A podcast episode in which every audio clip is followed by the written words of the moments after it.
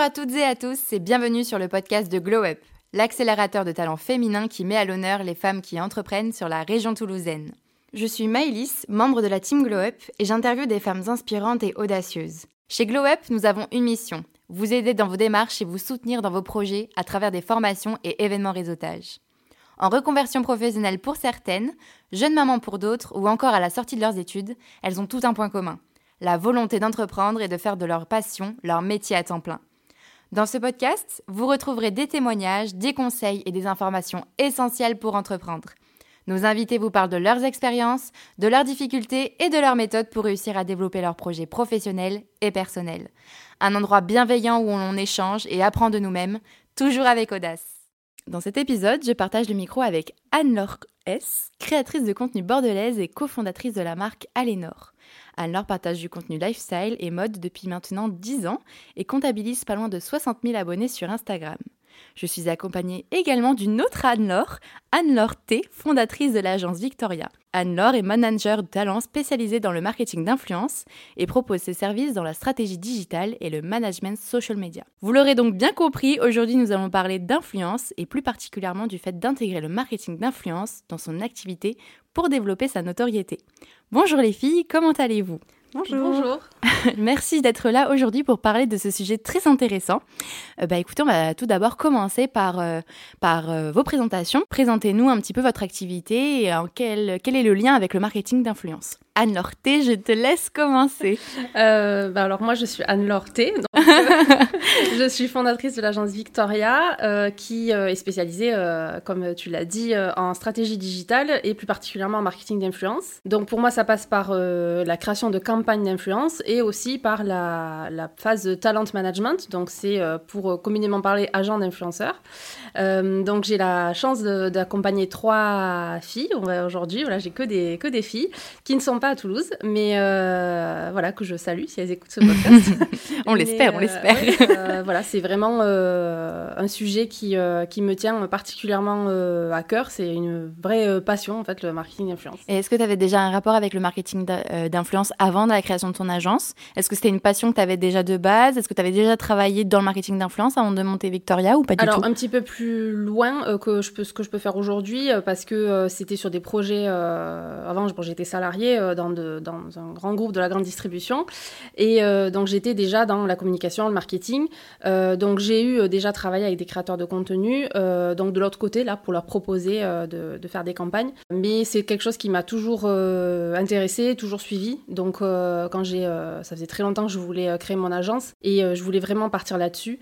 Euh, parce que je sais qu'il y a des choses à faire et euh, je sais qu'il y a énormément de choses à faire aussi à Toulouse, euh, en province. voilà, il y a plein de choses à développer, donc j'espère pouvoir y contribuer. Et donc Anne-Laure S, donc, qui est plutôt de l'autre côté de la balance, est-ce que tu peux nous expliquer un petit peu ton métier, en quoi il consiste aujourd'hui? Oui, alors moi je suis Anne-Laure S. faut s'y faire, faut s'y faire. C'est pour vous surtout les auditeurs parce que bon moi je les vois en vrai donc c'est quand même un peu euh, exceptionnel qu'on ait deux Anne-Laure sur euh, sur ce podcast aujourd'hui mais c'est pour euh, c'est plus pratique. Donc Anne-Laure S, je te laisse. Donc je suis créatrice de contenu depuis bah, maintenant oui ça va faire dix ans. Ce métier mais un peu enfin, au final n'était pas un métier au tout début. j'avais j'ai créé mon blog, Instagram est venu est venu aussi avec. Et euh, au début, c'était vraiment, et ça l'est toujours, euh, l'idée c'est de partager euh, mon quotidien, de partager des bons plans, des bonnes adresses. À l'époque, j'étais partie vivre aux États-Unis, au Canada. Et donc, vraiment, l'idée c'était de partager, de partager. Et même à l'époque, je pense qu'il y avait pas, voire très peu de, de personnes dont c'était le métier, des personnes qui étaient rémunérées pour faire ça. Donc, moi, j'ai vraiment créé, créé mon blog et, et tout ce qu'il y avait à côté, juste pour l'envie de partager. et c'est vrai qu'avec les années, donc j'ai commencé en 2013, et c'est vraiment à partir de 2016 où j'ai j'ai pu dire ça y est c'est mon métier. J'ai quitté mon, mon, job en donc j'étais dans la dans la communication dans le secteur de la mode. Donc j'étais déjà un petit peu dans ce domaine là oui ça reste quand même un, domaine qui est exactement ça reste euh, voilà il y avait des euh, il y avait un lien quand même entre les deux. Et donc j'étais en, en, CDI et donc euh, bah, j'ai mis fin à mon contrat début 2016 donc. Et là j'ai commencé à enfin pourquoi j'ai mis fin à mon contrat c'est parce qu'aussi je commençais à avoir de plus en plus de demandes au niveau de l'influence en contrat rémunéré. Et donc, euh, et donc j'ai dit, bon, bah allez, je me lance dans cette grande aventure. À l'époque, le terme influenceuse n'existait pas, même créatrice de contenu, euh, ça n'existait pas. C'était vraiment euh, très catégorisé, blogueuse. Alors, toi, tu es blogueuse, blogueur, youtubeur, youtubeuse. Et c'était très, voilà, on était tous un peu dans des... Catégorisés un petit peu, ouais. Catégories, alors que maintenant, c'est vrai qu'on englobe un peu tout le monde et c'est chouette aussi. Et voilà, ça a commencé doucement comme ça. Et, et donc, depuis 2016, c'est mon métier. Et donc mon quotidien, il consiste à quoi? Eh bien créer du contenu. Créer du contenu euh, au quotidien, que ce soit en stories, euh, sur Instagram, des photos. Euh, moi, je crée du contenu principalement non rémunéré. J'ai pas trop les pourcentages en tête, mais vraiment pour le plaisir de partager, que ce soit de l'inspiration, des looks, des endroits que j'aime bien. je vais partager des bonnes adresses. Et il y a aussi une partie qui est rémunérée, mais ce n'est pas du 100% rémunéré, parce que des fois, on me pose souvent la question sur, sur ce point. donc, non, non, c'est pas dès que j'ouvre la bouche ou dès que je présente quelque chose, ce n'est pas forcément rémunéré. et ça ne change pas d'ailleurs mon discours que ce le soit, euh, que ce, soit ou pas. Et donc, euh, bah voilà, mon quotidien, ça crée du contenu. J'ai toujours mon blog qui est actif. D'ailleurs, là, j'ai encore deux contrats euh, actuellement en cours avec des rédactions d'articles rémunérés sur mon blog. Et je suis depuis peu sur TikTok, donc voilà, mon quotidien, c'est ça, créer du contenu sur toutes ces plateformes. Ça prend beaucoup de temps. Et bah, bien sûr, répondre aux mails, euh, gérer tout ça. Et à côté, j'ai aussi ma marque de maroquinerie végétale. Et donc, gérer bah, tout le quotidien d'une marque. Et ça, c'est autre chose, c'est pas le, le thème du jour. bah après, justement, euh, si, ça, ça peut l'être tout à fait, parce que comme tu as créer ton entreprise mhm. aussi à côté. Toi, tu es créatrice de contenu. Euh, on va voir aussi euh, avec euh, donc Anne Lorté comment ça se passe plus dans la relation avec les donc avec les marques, etc. comment ça se passe et que et aussi quel est l'intérêt donc pour les marques? Parce que je suppose et j'ai vu aussi que sur Alénor donc ton entreprise tu as utilisé le marketing d'influence pour pouvoir lancer ton enfin lancer un petit peu la marque et pour pouvoir promouvoir un peu et augmenter la notoriété. Comment et quels sont les avantages d'utiliser le marketing d'influence aujourd'hui dans son entreprise et pour sa marque? Hum, Alors moi, moi pour moi, le premier avantage, c'est que bah déjà, on a un contact direct avec la personne, donc avec l'influenceur. Donc moi, je vais parler euh, en tant qu'influenceuse qui travaille avec des marques, que ce soit rémunéré ou non, mais aussi en tant que, bah, du coup, comme on disait, euh, auprès de ma marque, quand je contacte euh, des influenceuses avec ma marque de maroquinerie. en fait, déjà, il y a ce contact direct avec la personne qui va véhiculer le message. Et ça, c'est hyper important parce que dès qu'on travaille avec des gros groupes de presse, avec euh, la télé ou autre, on ne sait pas trop comment ça va être véhiculé, ça va prendre du temps. Et donc, en fait, l'avantage, c'est le contact direct. Euh, la rapidité euh, d'exécution, par exemple, si on envoie une pièce à une influenceuse ou moi je reçois des fois des produits, je les reçois dans ma boîte aux lettres et des fois je vais partager directement en stories. Et je pense que ça, en termes de publicité et en termes de, oui, de retomber, c'est il n'y a pas beaucoup de médias qui proposent cette rapidité euh, de, partage en fait. Euh, donc ça, c'est déjà, je pense, euh, un des premiers avantages, c'est le, côté où c'est hyper rapide. Ensuite, le côté donc contact, comme je disais, c'est hyper important. Je trouve dans les deux sens. quand on a une marque, c'est hyper important de connaître un petit peu les influenceurs avec qui on souhaite euh, travailler, en rémunéré ou non, hein. les suivre, euh, connaître des petits points, euh, on va dire, de leur vie personnelle qu'ils souhaitent partager. Donc déjà connaître le prénom de la personne, c'est un début. Parce que, hein, ça c'est pas tout le temps, on est d'accord. Exactement. voilà. Donc connaître le nom de, l'influenceuse avec qui on veut influenceuse ou influenceur avec qui avec qui on veut travailler et créer un petit contact et ça je trouve que c'est hyper important d'avoir d'apporter un côté humain dans les échanges et quand on est une marque qui se lance, euh, juste d'avoir un d'avoir quelqu'un en face de soi qui dise ah mais c'est super ce que vous faites euh, ou alors à l'inverse pour l'influenceur euh, enfin se, se, dire ah mais la marque elle est géniale je la connaissais pas je la découvre ou alors hyper honoré d'être contacté par une marque qui est super chouette ou qu'on connaît depuis des années ou qu'on découvre. En fait c'est ce lien qui est très important pour moi et ça il y a que dans, ces échanges, que, dans ces, types d'échanges que ça existe. Et ensuite, bah, les retombées peuvent être très rapides aussi. Voilà, donc c'est un, un, autre. Enfin, je pense qu'il y a beaucoup d'avantages, mais on va dire c'est les trois principaux avec des retombées qui peuvent se voir tout de suite. Euh, moi, je sais que quand je partage alors tout dépend du produit, bien sûr, euh, mais euh, des fois je vais partager des, produits ou autres et je vois que le compte, euh, le compte Instagram, en tout cas de la marque, tout de suite il y a des abonnés qui sont un peu gagnés, ou alors ils vont avoir des visites sur leur site, ou alors il y aura des ventes et tout ça. Et ça c'est palpable tout de suite et, c'est aussi un des avantages, c'est que les retombées sont assez immédiates. Rapidité et authenticité Mm, aussi, du coup, Oui, euh, vu oui. qu'on a une, tran- une transmission de valeurs qui est beaucoup plus euh, bah, rapide et euh, on est face à la personne qui va partager justement Mm. les produits et la mise en avant de la marque. Et il y a aussi un peu le côté SAV, je dirais, parce que moi j'ai eu l'exemple avec pas mal de collaborations que j'ai pu faire. C'est-à-dire que les personnes qui nous suivent ont très bonne mémoire. Et des fois, on peut parler de quelque chose, mais il y a des filles, des fois, qui viennent vers moi. Je dis des filles parce que j'ai principalement, j'ai plus de 80% de nanas qui me c'est quand même souvent des filles qui me posent des questions. Et euh, des fois, on me dit Ah, il y a, y a quelques mois, et genre c'était il y a un an, parta- t'avais partagé euh, une marque de euh, sandales, euh, machin. euh, c'était quoi déjà la marque? Et les filles, elles se souviennent de certaines choses, ou euh, de crèmes, ou de choses, ou de trucs. Et donc, euh, donc ça, c'est dans le temps. Mais aussi dans l'immédiat, je suis ambassadrice d'une marque euh, de cosmétiques, de soins euh, qui traite des soucis euh, pigmentaires. Et je pense que minimum... euh, alors quand euh, dès que je poste des contenus, c'est tous les jours j'ai des questions, mais sinon j'ai régulièrement des questions et la campagne elle date d'il y a un an, alors je continue à être ambassadrice. Et les filles, et donc ce que je, ce que je voulais dire, c'est qu'il y a ce côté SAV, c'est-à-dire qu'au quotidien, quand on est une bonne influenceuse, on répond aux messages privés, on peut pas répondre, enfin c'est dur de répondre à tout, mais on essaye de Bien répondre sûr, ouais. euh, un maximum. Et en fait, on fait le, le SAV de la marque un peu en répondant aux questions, en s'adaptant euh, à, la, au type, à la personne, en disant Ah bah moi j'ai tel truc, est-ce que tu crois que sur moi ça va fonctionner? Et ce côté SAV, répondre aux questions, euh, créer un lien aussi avec euh, les abonnés, bah ça c'est hyper précieux pour la marque qui travaille avec, enfin la marque à l'origine du, du partenariat, parce que ça avec une affiche dans la rue, l'affiche ne parle pas et ne répond pas encore aux questions. Tout à fait. Et ça, c'est précieux. Et ça, c'est ça qui, je trouve, rend l'influence euh, riche et précieuse parce que. euh, et, et c'est pour ça que c'est important de bien choisir son abonné, son, abonné, pas du tout, son influenceur, parce que euh, bah, juste étudier un petit peu l'influenceur et voir s'il va répondre aux messages, s'il répond aux commentaires, s'il a un côté sympathique dans ses échanges, eh bien, bah, du coup, c'est hyper riche pour la marque si après, cette personne-là euh, assure le question-réponse ou euh, quand c'est sur de la fringue, le sizing, c'est toujours les, toujours les questions. Et comment ça, comment ça tombe? Quelle taille t'as pris? Comment ça chose Comment si? Et ça, euh, bah, sur le site, c'est pas forcément facile de se rendre compte de ça.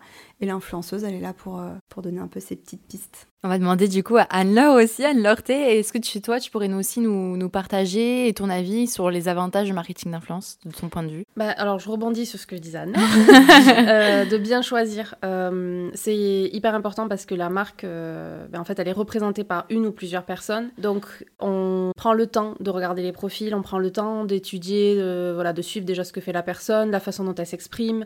Parce que euh, ça arrive par exemple sur des énormes marques qui ont des énormes stars qui se retrouvent avec un bad buzz et la marque en fait en prend un énorme coup. Sauf qu'au final, c'est pas la faute de la marque si la personne fait ou dit quelque chose qui est pas correct. Donc euh, là, c'est pareil avec de l'influence. Donc on ne bombarde pas, euh, on se prend pas 50 influenceurs et on bombarde pas de mails tout le monde parce que en fait là, ça va, on va toucher des personnes qui correspondent pas forcément. C'est ouais, hyper important de les, suivre, de connaître un peu leur quotidien. Ils partagent assez de choses. Alors je dis il en général, un garçon-fille, qui partagent quand même assez de choses sur leur vie, euh, de pas voilà recevoir euh, un message qui serait pas approprié à leur actualité du moment ou euh, voilà. Et ensuite euh, une chose qui est hyper importante aussi c'est la rentabilité. Parce que pour une marque forcément Bien sûr, ouais. voilà aujourd'hui le marketing d'influence c'est ce qui est le plus rentable. C'est pas du tout le coût d'une campagne télé ou d'une campagne radio. Euh, et on touche des personnes, comme tu disais, Anne-Laure, des vraies personnes qui ont leur expérience. Et c'est vrai que c'est pas une star à la télé qui va vous expliquer, qui va vous dire voilà j'ai testé la crème pendant deux mois, c'est super, ou euh, j'ai euh, voilà essayé euh, tel ou tel produit sur mon bébé et euh, ça marche vachement bien. Bon, ça c'est pas possible, tandis que euh, une influenceuse qui euh, qui va vous recommander une marque ou recommander un produit ou euh, ou un service ou un hôtel ou n'importe quoi que ça peut être. Euh, forcément, euh, elle l'a utilisé, donc euh, son expérience peut, Mais ça aurait été vraiment testé et approuvé, quoi. Ouais, voilà, exactement. Donc ça, c'est vraiment l'avantage. Et donc, c'est la rentabilité pour une marque, puisque même si, forcément, aujourd'hui, ça se professionnalise vraiment de plus en plus, et heureusement, et on espère que ça va être encore mieux encadré dans les années qui suivent, parce que aujourd'hui, ça manque encore d'encadrement.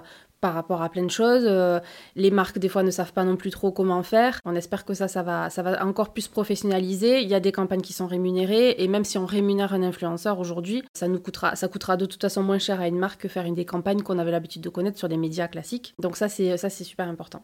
Et est-ce que tu pourrais nous dire un petit, un petit peu euh, en termes de rentabilité, euh, par exemple, euh, il, me semble qu'il y a des chiffres. Aujourd'hui, on dit que 1 euro investi, le retour sur investissement, il est de 6 euros à peu près. Ouais, donc vraiment pas négligeable, quoi. Oui. Ouais. Donc ça tout se calcule. parfois, voilà, il y a plein. Après, bon, il y a plein de marques qui font appel aussi à des agences. Il y en a qui le font toutes seules et elles le font très bien. Et il y en a qui font appel à des agences qui les conseillent. mais il y a plein de campagnes différentes à faire. pourquoi? Peut-être prendre que deux influenceurs qui sont hyper positifs et hyper influents, si on peut reprendre le mot, que plutôt en prendre 50 et voir du coup la campagne partout. Après, ça, c'est des stratégies, ça dépend de la marque aussi, ça dépend du produit, euh, de la cible qu'on veut toucher. On ne parle pas de la même façon à des jeunes de, 18 ans, euh, bon, je dis des jeunes de 18 ans parce que les 18 ans sont loin, euh, qu'à des, par exemple, qu'à des femmes de 40 ans. Bien sûr, voilà, On ne leur parle pas de la même façon, on leur présente pas les choses de la même façon. Donc voilà, il ne faut, pas, il, faut pas faire n'importe quoi, mais il faut l'exploiter. C'est Aujourd'hui, c'est inévitable ça commence vraiment à rentrer là. Maintenant, ça y est, tout le monde commence à comprendre que ça fait partie d'une stratégie globale. Alors, il y a des marques, euh, j'ai appris, euh, même des marques assez importantes, qui ont arrêté leur budget euh, RP, qui ont arrêté tout ça et qui ne font que de l'influence. Bon, ça, c'est un choix stratégique. Euh, mais souvent, on dit que l'influence fait partie d'une stratégie globale. On ne fait pas que de l'influence, on ne fait pas que des réseaux sociaux, on ne fait pas qu'un site internet. Il faut faire un petit peu de chaque, voir un peu euh, comment un peu toucher à tout et euh, voir comment se comporte notre cible, notre client. voilà, est-ce que c'est plus l'influence qui lui parle, est-ce que c'est plus le site internet? Bon, voilà, il y a plein de choses à voir. Euh, mais aujourd'hui, c'est inévitable. Bah écoute, je vais rebondir sur ce que tu dis parce que c'est vrai que vous êtes toutes les deux dans le milieu du marketing d'influence et le milieu de l'influence tout court depuis plusieurs années. Euh, est-ce que vous avez senti et vu une évolution euh, dans ce marketing d'influence? Alors, tu, justement, tu, me disais justement qu'avant, enfin, c'était pas très connu le marketing d'influence. toi, Anne-Laure, est-ce quand tu as commencé justement, c'était à l'époque, c'était les blogueurs? On n'avait pas ces termes de créateurs de contenu, d'influenceurs. Aujourd'hui, c'est un marketing qui est très ancré maintenant dans les stratégies de communication euh, est-ce que vous avez senti vraiment des différences euh, de position par rapport aux bah, des entreprises, par exemple? Euh, Est-ce que vous avez senti des vraies différences de termes pour l'aborder, ce marketing d'influence-là? Et justement, comme tu disais, Anne-Laure, le marketing d'influence est de plus en plus encadré. Les influenceurs maintenant rentrent dans des agences de marketing d'influence. Qu'est-ce que vous pouvez me dire par rapport à cette évolution-là et vous, comment vous l'avez ressenti dans vos métiers? Mmh, Oui, alors ça a évolué parce que, euh, ben voilà, au départ, c'était très flou pour tout le monde. Euh, du côté des influenceurs, ils n'osaient pas demander de rémunération non plus parce que, bon, ben, soit ils étaient très spécialisés. Aujourd'hui, il y en a qui sont spécialisés, par exemple, que dans le voyage, que dans la food, euh, mais ils n'osaient pas. Voilà, ils étaient invités. Bon, et les marques se disaient, bon, ben, c'est tout bénef, on va lui payer, voilà, une nuit d'hôtel, un repas, et puis on va avoir du, contenu. À l'époque, c'était les blogs. Hein. on passait des heures à lire des articles de blog. Euh, mais c'est vrai que ça a évolué parce que des deux côtés, hein, parce que maintenant, ça y est, les influenceurs sont représentés. Alors, soit tout, soit tout seul, mais ils ont compris comment ça fonctionnait. Ils font leur, leur petit, euh, voilà, leurs négociations, leurs contrats, tout ça. Soit ils sont accompagnés par des agents ou des agences. Euh, et là, forcément, bon, ben, ça veut dire vraiment qu'on devient un peu plus professionnel, que voilà, on a une, approche des marques qui est différente. on choisit aussi. avant, peut-être que les influenceurs acceptaient peut-être un peu plus les collaborations. Peut-être que les marques, il y a moins de marques aussi qui en proposaient, mais aujourd'hui, il y a énormément de refus. Enfin, moi, je le vois aussi, euh, c'est tous les jours, euh, il y a, on refuse des collaborations parce que ça ne correspond pas, parce que le produit ne plaît pas parce que l'approche de la marque n'a pas été aussi euh, ce qu'on attendait. Mais aussi, en fait, c'est, je pense que le confinement aussi y a fait, enfin les confinements malheureusement, mais euh, je pense que ça y a fait parce que euh, on n'avait plus de liens bah, sociaux. Oui, une accélération du digital pendant Exactement. Le, confinement. Et, à ce moment-là, on se disait, ben, en fait, les seules personnes qu'on voit, alors on se faisait des apéros en visio, mais ça c'était une chose. les seules personnes qu'on voit vraiment, en fait, c'est, on est tous dans le même bateau et on se voit un peu sur les réseaux, on se connaît pas, mais on a l'impression qu'on se connaît quand même. Et euh, et ça a accéléré ça aussi parce qu'on veut voir de l'humain, on veut voir des vraies personnes. Et tout ce qui est mis aussi en avant euh, par les marques et par euh, les nouvelles stratégies aujourd'hui, c'est le user-generated content. Donc on veut vraiment que l'utilisateur fasse part de son utilisation, du service, du produit ou quoi. Et ça, ça a vraiment accéléré. Et maintenant, il y a des tendances, enfin, il y a des, des, books qui sortent, il y a plein de choses qui sortent sur les tendances de marketing d'influence. Ce qu'il n'y avait pas il y a 3-4 ans, il n'y en avait pas autant. On n'avait pas des, pages et des pages écrites sur des tendances. Donc euh, c'est en train de, vraiment en train de bouger. Et alors toi, d'un point de vue du coup créateur de contenu, créatrice de contenu, est-ce que tu pourrais euh, nous dire un petit peu les évolutions que toi tu as ressenties dans ton métier ah bah depuis ces dernières années? bah, Je rejoins vraiment euh, Anne-Laure là-dessus. bah, C'est-à-dire que quand j'ai commencé, moi c'était vraiment, bah, il n'y avait pas de rémunération. enfin, genre même très très, enfin, je pense qu'il y en avait même pas du tout. Peut-être aux États-Unis, mais pas encore vraiment en France. Mm. Et euh, c'était beaucoup de, bah, de dotation ou d'expérience. c'est vrai que j'ai fait beaucoup de voyages au début. Euh, de mon blog euh, où on me proposait effectivement, euh, mais je trouvais ça dingue, moi à l'époque, qu'on m'envoie le bout du monde. mais c'est vrai que c'était ouais. quelques jours, une semaine, souvent c'était quelques jours, maximum 3-4 nuits. Et effectivement, en échange, c'était un article de blog, et c'était vraiment prévu comme ça. Quoi. On, te, on, on, te, fait partir en voyage ou autre, et en échange, c'est des photos sur Instagram, un article de blog, il n'y avait pas de stories à l'époque. Euh, mais voilà, c'était vraiment beaucoup de contenu. Mais c'était le deal. Mais, mais après, il fallait quand même payer les factures, quoi. Et en partant en voyage, on ne pouvait pas avoir un job salarié. enfin, bah voilà, donc au final, au bout d'un moment, c'était compliqué. Et, et les, euh, les en fait, ça arrivait très très vite, je trouve. Euh, ouais, le, le, le, le, gap, là, il s'est fait en 2016, 2016, 2017, où là, les, les marques commençaient à proposer des budgets, mais c'était vraiment qui tout double quoi. Il y avait vraiment les marques qui disaient non moi jamais je paierai des influenceurs, euh, enfin des blogueurs où vraiment on savait qu'il n'y avait pas de budget négociable. Enfin vraiment c'était euh, un an propose ça mais c'est sans budget et d'autres qui commençaient petit à petit à proposer des budgets. Et c'est vrai que euh, aussi en tant qu'influenceur, je n'osais pas forcément demander quand on enfin proposait un truc, j'ai ah mais c'est sympa en fait j'étais habituée à ça en fait j'étais habituée où il n'y avait pas de budget au fait qu'il n'y ait pas de budget. Donc du coup, je me disais, bah, ah, bah, c'est sympa, bah non, euh, l'expérience est cool, donc pourquoi je demanderais de l'argent en plus mm. Il y avait un peu ce côté-là euh, où j'osais pas et c'était pas trop ma partie, la négociation, les contrats. Je le faisais parce que, bah voilà, mais c'était pas trop ma partie. Alors que maintenant, c'est pas, je vais pas dire automatique, mais presque. Et donc, j'ai aussi, je, je, suis en agence, moi je suis dans une agence parisienne j'ai intégré une, une, agence euh, quand, euh, quand j'ai accouché de mon fils, donc. Et euh, parce que j'arrivais plus. J'arrivais plus toute seule. J'ai gardé, j'ai gardé Gaspard avec moi sans moyen de garde pendant 9 mois et géré les mails, les contrats, les machins. Et puis alors en plus, une grossesse et un, et un accouchement, c'est le... toutes les marques de maman, de bébé, de machin. De... Elles sont à fond, quoi. En plus, j'ai oh accouché il y a 3 ans et demi. Donc il n'y avait pas encore toutes ces toutes ces influenceuses enceintes. Donc euh, ouais, c'était un petit peu, euh, beaucoup beaucoup de demandes à ce moment-là. Et donc là, j'ai intégré une agence avec qui je travaille toujours et laquelle, enfin, je suis vraiment ravie. Et euh, ils sont très professionnels et ça a rendu encore plus professionnel mon quotidien. Et donc oui, le, je pense qu'il y a presque dix ans en arrière, jamais j'aurais pensé un jour que ce soit déjà mon métier à temps plein, qu'on puisse gagner de l'argent, que ça et qu'on gagne de l'argent c'est-à-dire que ça représente un, un salaire, enfin, on peut en vivre correctement. Parce que alors, des fois, quand je dis que je gagne ma vie, enfin, souvent la première question c'est mais comment tu arrives à gagner ta vie en faisant ça? Les gens ne comprennent pas. Compte. Maintenant, petit à petit, c'est ancré. Ça commence un petit peu à parce que ça, ça se. Parce que comme disait Anne-Laure, c'est rentré dans les les, euh, les, campagnes de com de marque. Et ça se démocratise auprès du, du grand public en fait. Les gens en consomment et du coup ils commencent à comprendre un petit peu comment ça bah, comment ça se fonctionne en interne. C'est ça. Et du coup, les gens arrivent à mieux comprendre pourquoi et comment ça fonctionne et que c'est un vrai métier et que bah, justement ça génère, euh, ça génère de l'argent, ça génère de l'économie, de la notoriété et euh, des deux côtés en fait, du côté de la marque, de l'influenceur. Euh. C'est ça, mm. exactement. Et ça, je pense qu'il y a dix ans en arrière, jamais j'aurais imaginé. Mm. Et, et, ouais, non, je pense que ça en crée un peu partout et puis les marques, elles s'en rendent compte. Enfin, moi, j'ai déjà eu des marques qui sont venues vers moi ou même des expériences de de copines influenceuses euh, ou même euh, des, des, influenceurs que je ne connais pas forcément, mais où j'ai entendu dire ah bah le moment où elle a mis euh,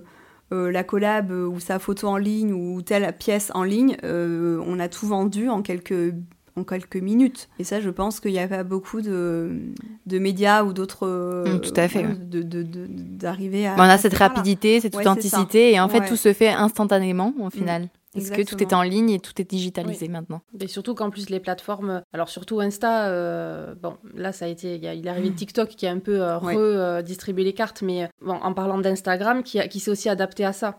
Donc aujourd'hui de pouvoir euh, ben, appuyer juste sur le produit, arriver sur la fiche produit et l'acheter.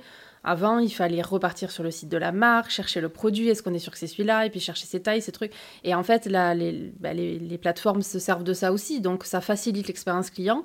Et donc, bien sûr, ben, ça fait exploser, comme tu dis, voilà, on poste une photo mm. d'une chemise ou, ou d'un dernier jouet pour bébé ou n'importe quoi, ben, oui, dans la seconde, le site...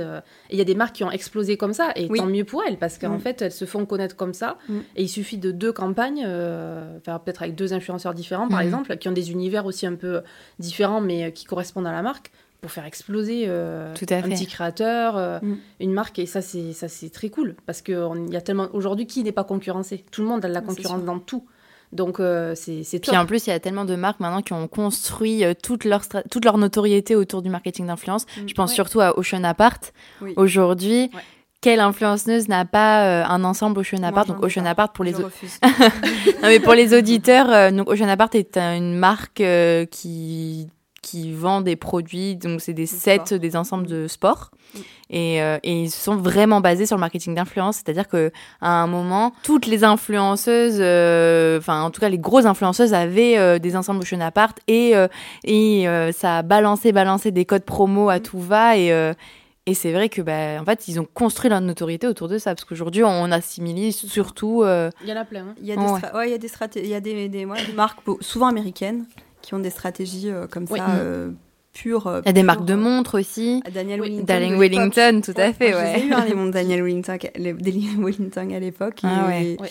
Et c'était un peu les premiers un petit, arrivés comme ça. C'était l'un des premiers, ouais. Et encore, l'influence en France, ça n'a rien à voir avec, comme tu disais tout à l'heure, avec les États-Unis, même avec le Royaume-Uni, qui est. Mm. Euh, qui... Enfin voilà, c'est d'autres statistiques encore, c'est d'autres données. Euh. donc euh, j'imagine même pas, oui, aux États-Unis, les budgets qu'ils ont. en communication, en général, ils ont toujours été beaucoup plus avancés quand même que nous. Ça, sûr, sûr. Mais si, de toute façon, s'ils si, ne visent que des macro-influenceuses, donc les macros, c'est vraiment euh, au-dessus de 100 000 euh, abonnés et au-dessus, et puis les stars de l'influence, euh, quand on commence à viser ces personnes-là, forcément, il faut qu'il y a des budgets derrière, il faut pas, faut pas se mentir non plus. Donc oui, peut-être que des marques américaines ne visent que, que ces marques-là, parce que par exemple, Ocean Apart, ils ont un truc de tu dois candidater, tu dois envoyer, alors certainement que eux aussi contactent directement. Oui, mais, oui, ils contactent aussi directement. Mais c'est vrai qu'ils ont un truc quand même où ils peuvent très bien te refuser, te dire, bah non, moi je fais pas de campagne avec toi parce que tu corresponds pas soit par rapport au nombre d'abonnés ou par rapport à ton hmm. engagement. Ou en tout cas, au début, c'est eux vraiment qui ont fait la démarche de marketing d'influence et de ouais. C'est eux qui sont allés démarcher. Ouais. Alors du coup, la question aujourd'hui, c'est plus quelles sont les clés, ben, du coup, pour créer une bonne stratégie euh, de marketing d'influence? Surtout, ben, quand on n'est euh, pas euh, Ocean Apart ou Dalian Wellington, qu'on a on n'a pas trop de notions et qu'on aimerait se lancer et justement un petit peu améliorer sa notoriété pour son business ou, ou quand on vend des services ou des produits. Euh, vous, qu'est-ce que vous recommanderiez pour, euh, pour construire une bonne stratégie de, euh, une bonne stratégie de marketing d'influence Alors moi je dirais, bah, un peu comme je disais au début, euh, bah, déjà connaître un petit peu les influenceurs avec qui on souhaite euh, travailler. C'est-à-dire que les suivre au moins, à part si on les connaît déjà, mais les suivre au moins une semaine pour voir bah, comment ils se comportent, comment ils communiquent, s'ils répondent aux messages, voir ce qu'ils véhiculent en fait, tout simplement parce que bah, pour pas se planter en fait sur l'image d'influenceur. Moi, ça me fait penser, j'ai fait une campagne, euh, bah, la, la, fameuse campagne dont je vous parlais, euh, dont j'étais ambassadrice, euh, et je suis toujours d'ailleurs parce qu'ils m'ont re-signé pour une année supplémentaire. avant de me proposer la campagne, l'agence qui gérait le client, ils m'ont mis sur une autre OP, une petite OP en one shot. voilà, une petite OP où fallait, c'est un événement physique. Donc en fait, ils avaient cette idée de campagne euh, avec cette marque de, de, soins en tête, mais ils voulaient me voir en vrai avant de me la proposer. Parce qu'ils voulaient voir si euh, bah, ma manière de parler en vrai était la même, si je véhiculais, parce que vraiment j'allais véhiculer l'image de la marque pendant un an, donc c'est pas rien. et j'étais la seule influenceuse avec laquelle ils allaient travailler. Donc euh, beaucoup de paramètres où il ne fallait pas qu'il se plante. Et j'ai passé comme un je savais pas je l'ai appris qu'après du coup mais comme un casting sauvage en fait. D'accord. Un casting caché quoi. Ouais. et voilà donc euh, comme quoi c'est quand même hyper important euh, les influenceurs avec qui on on souhaite travailler. Donc ça, voilà, je pense que c'est un des premiers conseils, c'est euh, bien connaître les influenceurs. Quand il y a budget, ne pas hésiter à demander euh, bah, les données, euh, leur en parler aussi des, des, âges et tout touchés parce que, enfin, pas, forcément les stats, mais oui, les données, c'est-à-dire que géographique, âge de la communauté de la personne. Aussi savoir s'il y a plus d'hommes ou de femmes qui suivent parce que si on a une campagne qui est très très très très féminine et que il y, a des filles hein, qui sont très suivies par des garçons Donc ça, c'est aussi important quand on part. moi, ça arrive souvent qu'on me demande mes, mes données démographiques ou autres. Donc ne pas hésiter à, pousser un petit peu euh, les stats et les... Euh, parce qu'on ne s'arrête pas, excuse-moi je te coupe, mais on ne s'arrête pas au nombre de, de followers. C'est pas, ah c'est pas une donnée ça. Oui. C'est, euh, on peut avoir quelqu'un qui a 50 000 abonnés et qui, est, qui a une communauté qui est hyper engagée, qui l'écoute, avec qui ils participent, ils font des lives, enfin des choses comme ça. Il y a, voilà, les influenceurs aujourd'hui ont plein plein de choses pour pouvoir être en rapport avec la communauté, comme si c'était un peu des copines mm. ou des copains. Euh, mais il euh, ne faut pas s'arrêter à ça. Et c'est pas parce qu'on en a 500 000 non plus que euh, on va toucher, voilà, comme tu dis, peut-être que c'est une petite marque qui se lance dans sa ville ou dans sa région et si ton audience elle est à Paris et que toi tu veux lancer un produit à Toulouse, bon, il faut, il faut que ça corresponde. Oui, il faut vraiment, il faut vraiment regarder si la communauté de l'influenceur qu'on choisit correspond à, sur, à la cible de notre marque. Déjà ça, ouais. Oui, et ça d'ailleurs, par rapport à ce que tu dis, j'ai une bonne petite anecdote. Enfin, anecdote. j'avais fait une campagne avec euh, une marque de nourriture pour bébé, donc à la naissance de mon, de mon fils. Et euh, donc c'était une campagne qu'en stories. On était 5-6 euh, influenceurs euh, sur la campagne. Et il y avait une, une nana, une influenceuse qui avait 400 000 abonnés, deux autres qu'on avait à peu près 100 000. Moi, une 50, à peu près 50 000, moi. Et une autre qui devait avoir un peu moins, qui devait avoir 40 000. Bref, on était, c'était un peu, du coup, vague, mais bon, c'était quand même intéressant. Donc, stories, campagne en stories, on envoie nos stats à 24 heures quand les... Parce que dès que les campagnes sont rémunérées aussi, euh, on envoie toujours nos statistiques. Pour avoir les retombées et euh, montrer à la marque. Elles, le savent. Hein. Elles le savent, mais les marques. Enfin, en fait, aussi, il y a des, y a des, des, marques, peut-être qui ne le savent pas, qui se disent Ah, mais je vais, je vais payer un influenceur, mais je vais pas voir les retombées. Donc, nous, on a des stats. Et, on... et quand on paye, la marque a le droit d'avoir ses statistiques. Voilà, donc du coup j'envoie les stats et les vues et tout. Et là, euh, la marque dit, euh, dit à, mon agent, alors mon agent était, était off à ce moment-là, donc c'est quelqu'un d'autre qui avait pris la main. Et en fait, il dit, euh, bah je comprends pas, alors elle a pas fait beaucoup de vues sur ses stories par rapport aux autres. Bon, après, on peut pas comparer une communauté de 500 000 et de 100 000 abonnés. Et, ah, mais bon, bref. Il dit ça, je comprends pas, c'est celle qui a fait moins de clics et moins de vues. Comment tu peux expliquer ça? Donc là, c'était pas mon, mon agent, en normal, m'aurait même pas donné l'info et aurait répondu parce qu'elle connaît bien, elle me connaît bien et elle sait comment réagit ma communauté. Et donc là, j'explique, j'explique que moi, je suis déjà depuis 10 ans sur Instagram, que j'ai une communauté qui a mon âge et qui, euh, des fois, même je vois mes copines qui voient mes photos, qui me disent Ah, elle est cool ta photo, elle like même pas genre mes copines. Parce que euh, parce qu'on est un peu plus âgé moi j'ai 35 ans. Et, euh, et puis qu'on est moins euh, dans ce côté réseaux sociaux et tout. Et puis il y a des filles qui me voient une semaine et qui sont pas tout le temps sur un et qui ont des enfants et tout. Bon bref j'explique ça et tout. Et en fait quelques jours après parce qu'on partageait un lien et un code promo. Et quelques jours après je sais pas j'ai dû re je sais pas trop enfin je me souviens plus trop en détail. Et là la marque revient vers mon agent. Et dit mais à culpa en fait c'est celle qui a fait le plus de ventes à Nord ah Donc en fait, c'est juste, ah bah j'ai peut-être moins de vues, mais j'ai plus d'engagement, plus d'engagement et voilà, plus qualifié, on va dire. Alors ça c'est un immesurable, c'est c'est on peut pas s'en rendre compte juste en voyant un profil comme ça, mais comme disait Anne-Laure, euh, ne pas s'arrêter juste à un nombre d'abonnés parce que déjà des gens qui achètent, il y en a, il y en a toujours, ça existe et c'est courant, qui achètent des likes, qui achètent des commentaires, qui mm. achètent quand on s'y connaît un peu, on arrive quand même à le détecter, hein, les, achats de faux ou euh, des personnes qui, sont suivies par des très très jeunes, donc qui vont avoir un gros taux de likes ou des commentaires genre trop belle, euh, canon, enfin des trucs, des commentaires qui ne sont pas fondés ou euh, tu parles d'un sujet et on te, met un commentaire qui n'a oui, au final qui n'a pas rien à voir là avec la cible de la que la marque veut toucher en fin de compte.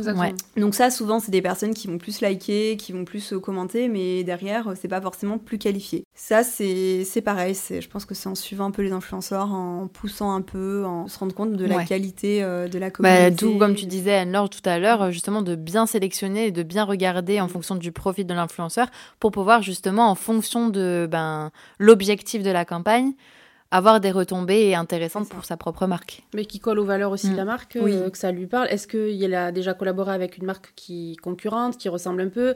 Est-ce qu'on se reconnaît dans son profil? Alors quand c'est sa propre marque, c'est encore plus important parce que là, c'est ses valeurs à soi qu'on veut véhiculer. Donc il faut quand même qu'il nous ressemble et, et oui, la façon dont, il, dont il parle, dont il s'exprime, dont il se comporte.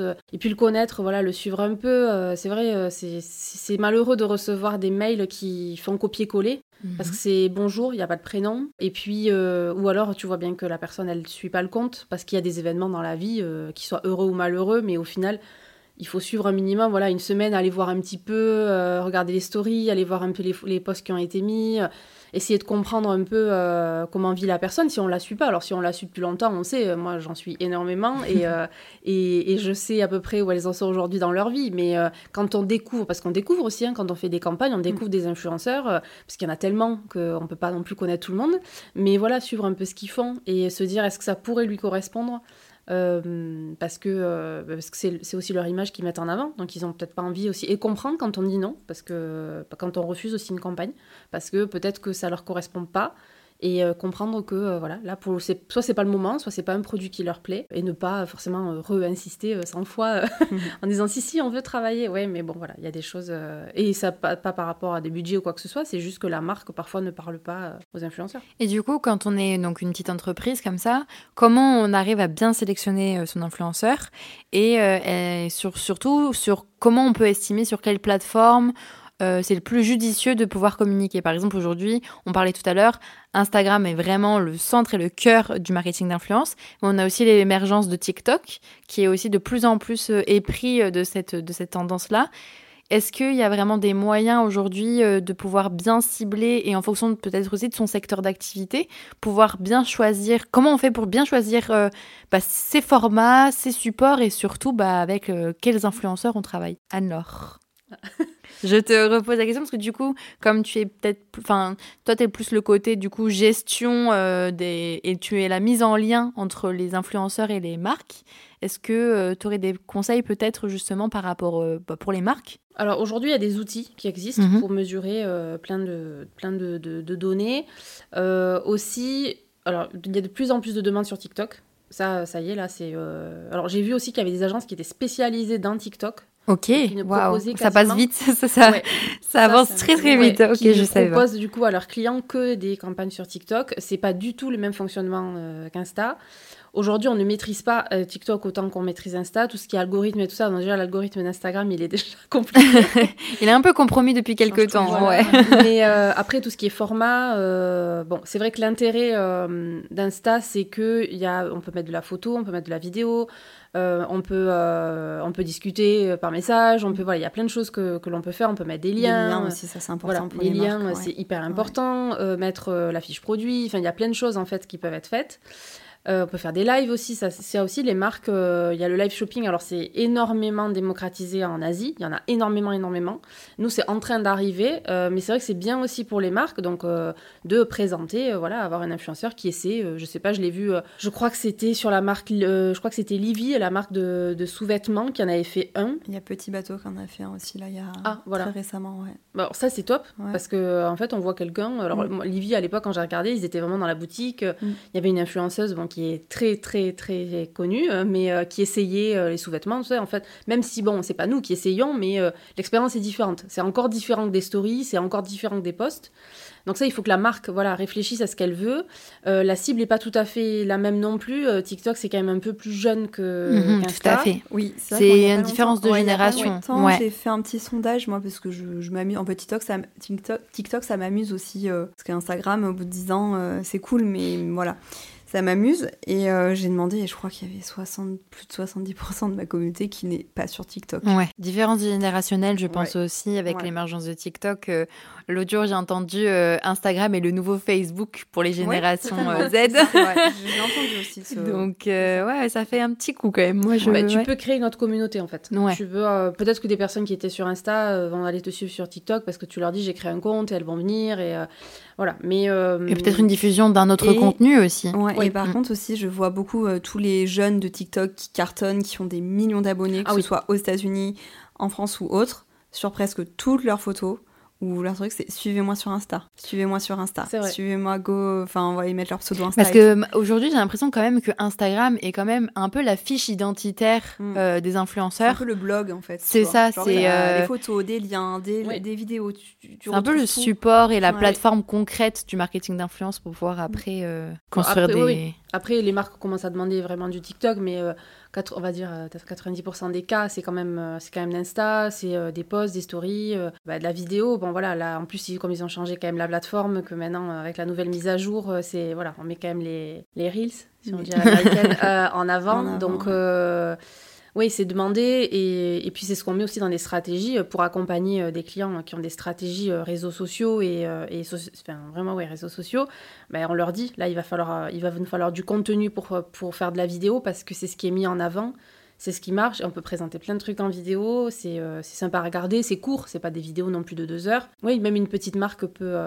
Puis de toute façon, il faut oser. Il faut, faut pas se dire, ben non, oh là là, moi je contacte pas cet influenceur ou alors il est trop suivi, ou alors euh, il faut oser, il faut juste envoyer un petit mail, un petit message. Alors, moi je conseille un peu plus par mail parce que les messages privés ils en reçoivent quand même énormément. Je conseille le mail. Parce que là, entre les réactions aux stories, les euh, quelle taille t'as pris dans le pantalon et euh, quel truc. Et, oui, le message peut se perdre plus facilement. Et pour peu que tu mettes un truc un peu mignon, un peu cool et que du coup bah, là t'es noyé de messages en MP, tu vois plus les. Moi j'ai même des marques avec qui je travaille des fois qui me contactent sur on m'a même proposé une grosse collaboration là sur euh, par message. J'ai dit mais envoyez par mail parce que moi message Insta. Voilà, il y a juste c'est facile hein, d'aller dans la bio, euh, d'aller dans le contact, euh, mm. prendre le mail, envoyer un mail. Les mails c'est plus facile, surtout quand les influenceurs sont accompagnés d'agences ou d'agents. Mm. Ben, l'agent a souvent accès à la boîte mail, donc ben, 99% des cas peut-être, a accès à la boîte mail et forcément c'est beaucoup plus facile. Il y a au moins deux personnes qui voient, la, qui voient le mail, même s'ils en reçoivent beaucoup. Euh, on va quand même mieux le voir. Donc avoir vraiment une accroche, quelque chose qui sorte un peu euh, de se dire, oula, ce mail, il est cool. Euh, voilà, mettre son prénom, mettre un petit mot sympa. Et, et, puis voilà, présenter, en fait, présenter son projet. voilà, je suis une petite créatrice, je sais pas moi, de bijoux par exemple. J'aimerais collaborer avec vous. voilà, présenter son produit déjà. Et avant de commencer à parler de plein de choses, même de rémunération, même de tout ça. Bon, déjà, on commence à présenter son projet, parce que l'idée là, c'est de pitcher quand même son truc avant de, de dire euh, je veux un réel, je veux trois stories. Euh, bah non, en fait, euh, non. Oui, oui, déjà, c'est dans un premier temps, déjà avoir établir un premier contact, présenter le projet, parce qu'en fait, au final, ça se trouve, la personne en face, elle va être super intéressée par le projet, au-delà du mm. fait que ça va lui rapporter une rémunération. Enfin, je sais pas toi si ça t'est déjà arrivé, Anne-Laure, mais en fait, des fois, le projet peut plus, et la créativité qu'on peut donner aussi dans le projet peut apporter quelque chose de chouette et de nouveau aux créateurs de contenu. Et donc, donc en fait, en fonction du projet, ça peut totalement changer la donne et euh, sans parler directement euh, d'un budget conséquent, parce qu'on n'est pas obligé d'avoir un budget mm. conséquent pour pouvoir mm. utiliser le marketing d'influence. Mais voilà, c'est plus comme tu dis Anne-Laure, euh, savoir pitcher son projet et, de, et de croire aussi, de partager ses valeurs et de mettre en avant ce partage de valeurs-là avec l'influenceur. Ouais, puis leur proposer, leur dire est-ce que vous avez un moment pour que je vous en mm. parle? J'aimerais vous présenter un peu plus en détail. Enfin voilà, essayer de créer un lien, euh, comme tu dis déjà, avec eux. Et, euh, et ensuite, voilà, si le lien s'établit, et ça peut être euh, une petite créatrice ou un petit, je sais pas, des bijoux, de bougies, de n'importe quoi, en fait, et qui se retrouve avec deux, trois influenceurs qui collent à, son, à, sa marque et qui décident d'en parler. Ça peut lui faire, voilà, décoller un peu son, son business. Et aujourd'hui, c'est, comme on disait tout à l'heure, c'est, ce qui est le plus accessible. une petite marque aujourd'hui ne va pas payer 500 000 euros de campagne télé. C'est impossible donc, et, ça va rapporter à qui? Le ciblage en fait de l'influenceur, comme disait Anne-Laure tout à l'heure, on sait euh, son audience où est-ce qu'elle est, quel âge elle a, euh, c'est un homme, une femme. Euh, est-ce que voilà mes stories ont combien de vues? Est-ce que mes posts sont likés, son truc Et en fait, toutes ces, toutes ces données-là permettent de cibler vraiment la personne qu'on veut toucher, le client qu'on veut toucher, ce que tu ne peux pas faire avec les autres médias. Devant la télé, qui est devant la télé quand il y a les pubs qui passent? Est-ce que c'est toi? Est-ce que c'est ton chat? Est-ce que tu es euh, parti euh, sortir un truc de donc du coup la en fait personne regarde. Et en fait voilà le, par contre on, tu scrolles pas Instagram puis on oublie. dans le vide en fait. aussi ouais. La télé on oublie alors qu'Instagram c'est vrai qu'on enregistre on fait des captures on fait des, fois, voilà, captures bah d'écran j'en ai on envoie des à nos amis on bah partage on partage des trucs t'as vu la robe beaucoup plus vivant et beaucoup plus d'interaction euh, en fin de compte bah oui, ce qu'on pourrait pas faire sur un autre, euh, sur un autre média, ça c'est sûr. Et du coup, Anne-Laure, je répète la question parce qu'elle elle date un petit peu. euh, du coup, euh, qu'est-ce que tu euh, favoriserais, toi? Par exemple, qu'est-ce que tu as favorisé avec Alénor pour le choix des influenceurs et surtout les formats. Euh, par exemple, on parlait tout à l'heure euh, de la vidéo. C'est vrai qu'aujourd'hui, euh, c'est pas nouveau. Enfin, ça fait quelques temps, même maintenant, que la vidéo est vraiment mise en avant parce que il y a cette stimulation qu'on n'a pas avec la photo, par exemple, ou avec du contenu blog. Qui est-ce que tu pourrais, dans un premier temps, euh, conseiller aux gens qui veulent faire euh, une bonne stratégie de communication? Comment choisir leurs influenceurs? Comment aussi bah, choisir leur support et leur format pour pouvoir refaire leur stratégie? Alors nous, je vais parler vraiment d'Alénor. C'est vrai que on n'avait pas de budget. On est juste de se lancer. Enfin, on, ça fait un an, une grosse année qu'on est lancé, donc on n'a pas de budget, de budget, influence, même si c'est quelque chose qu'on va prendre en considération euh, très rapidement parce que je milite contre, enfin, pour ça. Donc, ah, bien euh, sûr, c'est dans le métier depuis longtemps. on va euh. prendre, mais pour le lancement, on n'avait pas de budget parce qu'on est, on s'est lancé en fonds propres. On n'est pas parti sur une grosse campagne avec, avec des investisseurs derrière qui faisaient que on pouvait déterminer un budget influence. donc on avait zéro budget comme en fait, comme général. Et donc en fait, ce qu'on a fait, c'est que vu que nous, on a un produit qui est assez spécifique parce que c'est euh, vegan, vu qu'on propose des sacs et de la petite maroquinerie euh, faite à partir de, toiles végétales, donc euh, à partir de déchets de pommes, donc voilà, c'est vegan. et fait en France, local. Donc on avait un peu une, une genèse des valeurs qui ont fait qu'on a contacté des influenceurs qui avaient ces mêmes ces mêmes valeurs-là. Ces mêmes mm. valeurs. Ensuite, au niveau du, du, format, enfin au niveau de la plateforme, ça a été Instagram parce qu'on on a créé notre, notre compte Instagram euh, à l'Enor euh, dès qu'on a créé la société. Enfin, les produits n'étaient même pas encore sortis qu'on avait créé notre compte Instagram. Euh, le site était en construction, mais on avait notre compte Instagram. Et donc, oui, pour le moment, on fait que de l'Insta. Parce que. Parce que, parce que aussi vous êtes présente sur Instagram et que c'est aussi la plus, le manière plus logique. oui, voilà. Mais oui, pour le moment, on, on fait que de l'Insta parce que, oui, il y a les liens qui peuvent se partager, euh, on enregistre, il y a les stories, il y a tout ça. Et... que aussi votre cible se trouve sur Insta, je suppose. Ah bah oui, bah, enfin, c'est vrai que j'ai pas les données un peu de, de, TikTok, mais nous on est sur des produits 100% euh, faits en France. Donc euh, forcément, euh, ça a un prix, ça a un coût. Et je pense pas qu'à 18 ans, on puisse euh, s'offrir un sac. Enfin bon, voilà. Après, Après peut-être Pinterest, parce que Pinterest, ça pourrait peut-être plus correspondre aussi. Parce que c'est vrai qu'on on l'oublie. C'est un peu l'oublier, alors qu'il est très très efficace, Pinterest. On est, sur, on est active, très active sur Pinterest. On a fait une petite campagne de, de communication Pinterest, mais Pinterest Ads. Et donc, euh, Pinterest, ouais, pour, pour euh, inspirer euh, les gens, ouais, c'est quand même hyper important.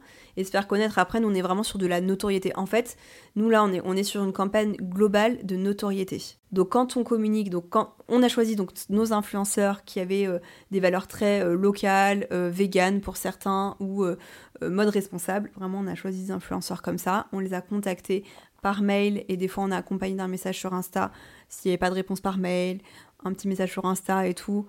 Euh, bon, moi j'avais l'avantage d'en connaître certaines quand même, mais bon, ça, ça, aide, je pense un peu. Mais bon, en tout cas, on a fonctionné comme ça. Donc, on a sélectionné nos influenceurs, on leur a écrit par mail, on a accompagné d'un message sur Insta si ça répondait pas tout de suite. Et, euh, et ensuite, on n'avait pas de budget, donc on n'a strictement rien imposé. Parce que quand on n'a pas de budget, on ne peut pas demander à un influenceur, à part si on offre quelque chose qui a une très très très grosse valeur. Euh, en termes de prestations. Mais voilà, donc là, nous, on a, on a, on rien imposé. Tout le monde nous a fait des retours et certains, euh, certaines plus que d'autres. On, a offert un sac à une influenceuse. Je pense que là, euh, elle, est, elle est très suivie et elle, elle est vraiment végane. Elle partage que de la mode responsable et tout. Et je sais pas, elle a fait peut-être une vingtaine de photos avec le sac, vu qu'elle le porte. en fait, vu qu'elle prône une mode responsable, ben, elle porte souvent le sac. Et vu qu'elle est influenceuse mode, bah, du coup, elle a souvent des looks. Ça correspond et ça colle sur tous les points.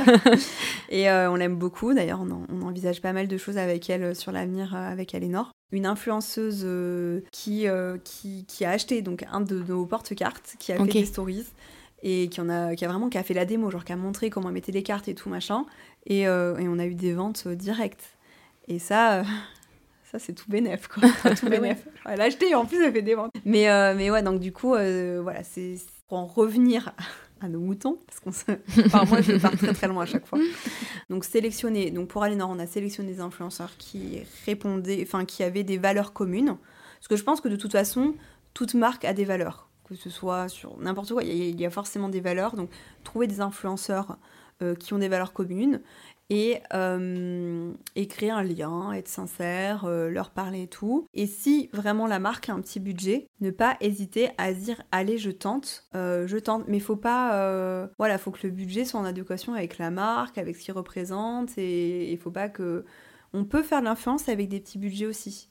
Après, on adapte en fonction des influenceurs. Si l'influenceur dit Ah, bah t'as tant de budget, bah du coup, je te ferai que des stories, bah Voilà, mais ne pas se dire bon allez j'essaye jusqu'au bout de d'être de, non je sais bon je peux pas payer des influenceurs j'ai le budget mais tant pis voilà faut trouver l'équilibre en fait. Faut trouver un bon équilibre. et ça peut être intéressant aussi d'avoir un petit budget. Parce que des fois même avec je sais pas moi j'ai pas les tarifs qui sont pratiqués par tous les influenceurs en tête mais des fois peut-être qu'avec 500 500 euros 500 euros ça peut être faisable. Enfin, on peut avoir un truc un peu sympa avec un influenceur.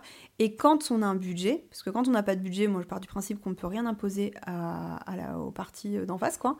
Et quand on a un budget, là, on peut, on peut travailler et partir sur un, un petit brief, une petite idée de la photo, sur euh, un, timing, sur euh, l'envoi des statistiques ensuite, sur euh, le partage d'un lien, euh, d'un lien traqué, sur ce genre de choses. Et ça peut être aussi intéressant. Mais écoutez, on va arriver à la fin de cet épisode. On va juste donc, je vais vous juste poser la question, la question signature du podcast.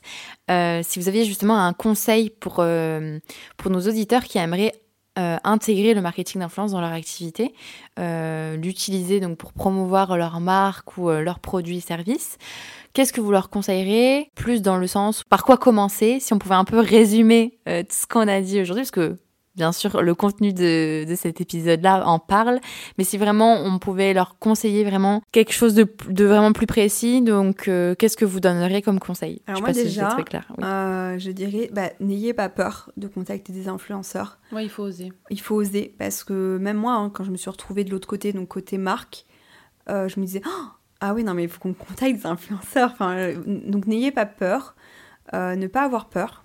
Euh, des influenceurs, c'est comme dans tous les métiers, il y en a des bons, il y en a des mauvais, il y a des bons et des mauvais journalistes, des bons et des mauvais. Bien sûr, dans, ouais, dans, tout, dans tous les métiers.